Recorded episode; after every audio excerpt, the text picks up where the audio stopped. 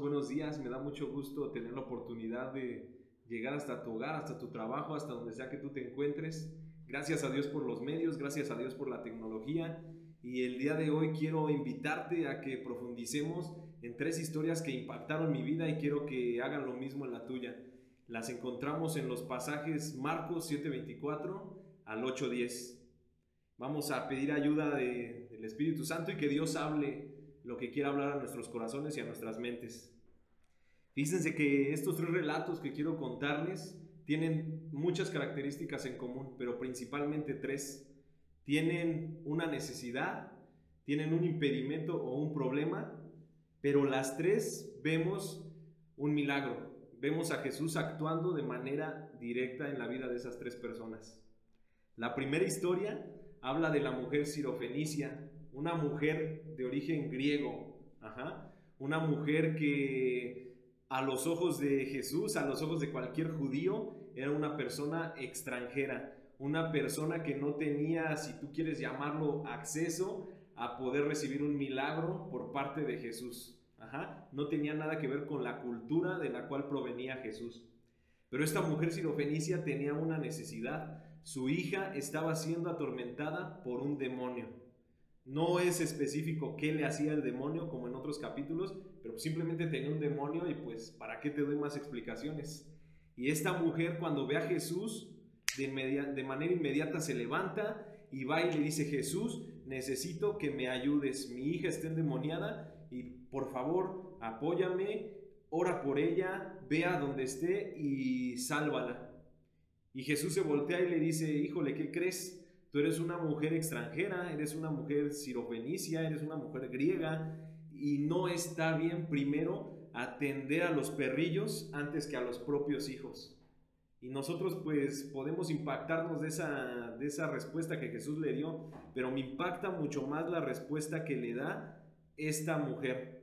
Y la encontramos en el versículo 28 al 30. Y le dice, respondió ella y le dijo, sí, Señor.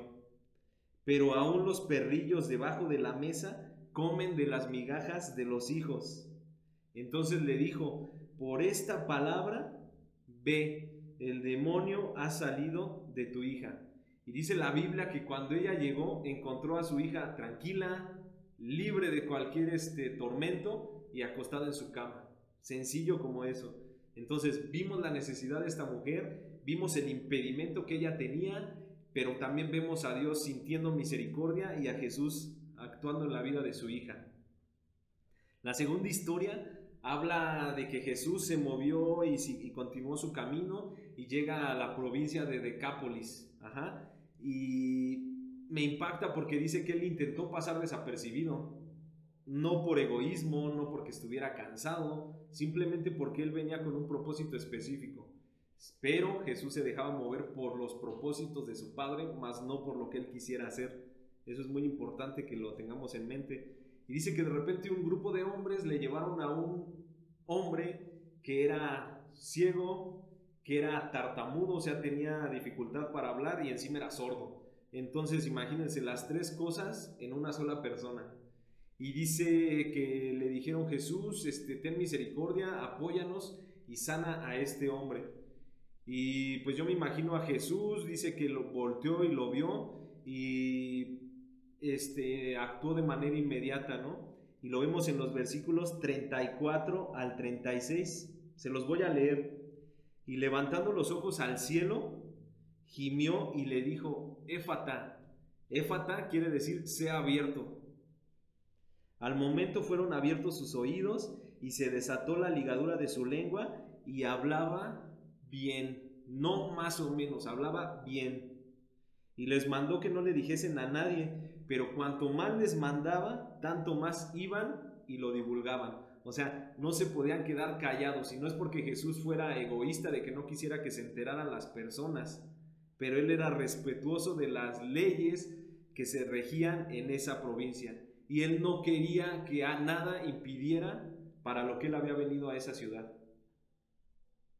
La tercera historia ya la encontramos en el capítulo 8, para terminar específicamente el capítulo, y me impacta porque es una historia eh, que a ojos sencillos, a ojos de humano puede parecer pues algo sobrenatural, pero que se quedó en el pasado.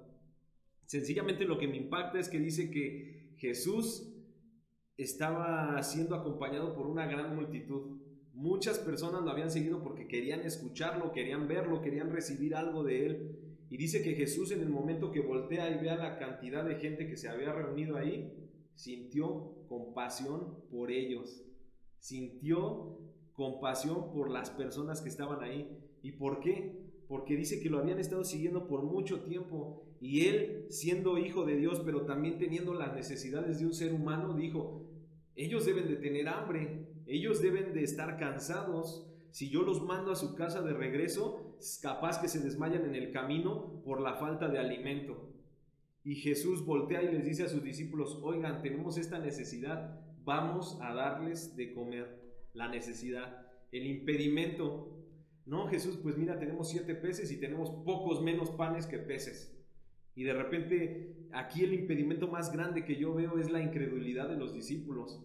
Y no los critico, simplemente si yo hubiera estado en ese momento, si tú hubieras estado en ese momento, quizás hubiéramos dicho lo mismo, porque como tenemos siete panes y pocos menos peces y quieres alimentar a cuatro mil personas, o sea, Jesús, ¿qué onda contigo? ¿Qué piensas? ¿Cómo lo vamos a hacer? Pero Jesús, eh, actuando con fe, teniendo él una relación directa con su papá, les dijo, díganles que se recuesten en el piso. Oró, bendijo la comida y les dijo, denles de comer. Y la comida, dice la Biblia, que todos fueron saciados, todos quedaron llenos, quedaron al full, o sea, literal.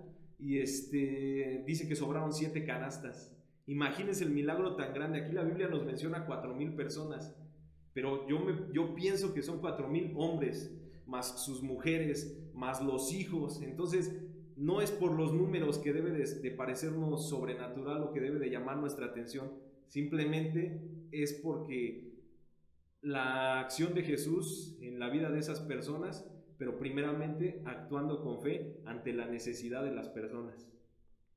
Un milagro, hermano, hermana, siempre se va a manifestar en la necesidad del ser humano, cuando se acaban tus fuerzas, cuando se acaban tus, soluciones, tus alternativas cuando te estás quedando sin ninguna solución posible, o al menos pareciera que no tienes una solución.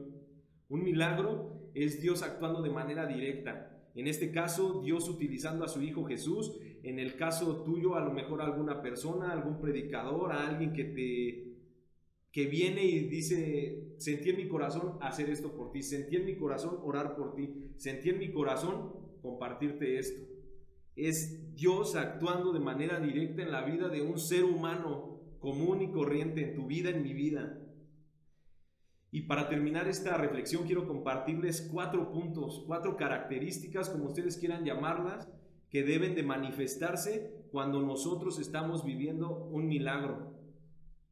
La primera de ellas es que siempre va a haber una necesidad, siempre vamos a tener necesidad ya sea física, ya sea emocional, ya sea espiritual, incluso económica.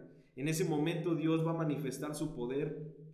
Debemos, también se muestra la compasión. La compasión lo vemos en los tres casos. Jesús teniendo compasión de la necesidad de esas tres personas, de la mujer sirofenicia, del hombre tartamudo y de, los, de, las, de las personas que lo iban siguiendo, de esa multitud que lo había seguido durante todo su, su camino, ¿no?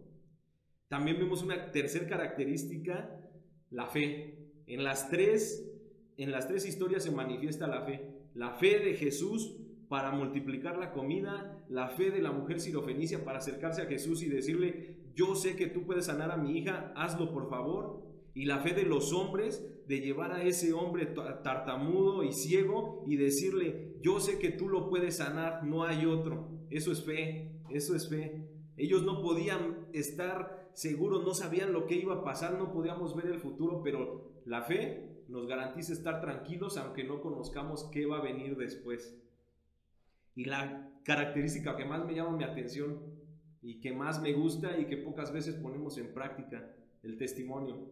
Cuando Jesús hace algo por nosotros, cuando estamos en necesidad, cuando ya se nos resolvió el problema, la circunstancia, sale, bye, gracias Jesús, y Cuando deberíamos de ser como el hombre tartamudo que dice que Jesús le dijo, no lo cuentes, y él dijo, no Jesús, tengo que contarlo porque lo que hiciste en mi vida es trascendental, marcó mi vida de hoy en adelante, y yo tengo que contar lo que tú hiciste en mi vida.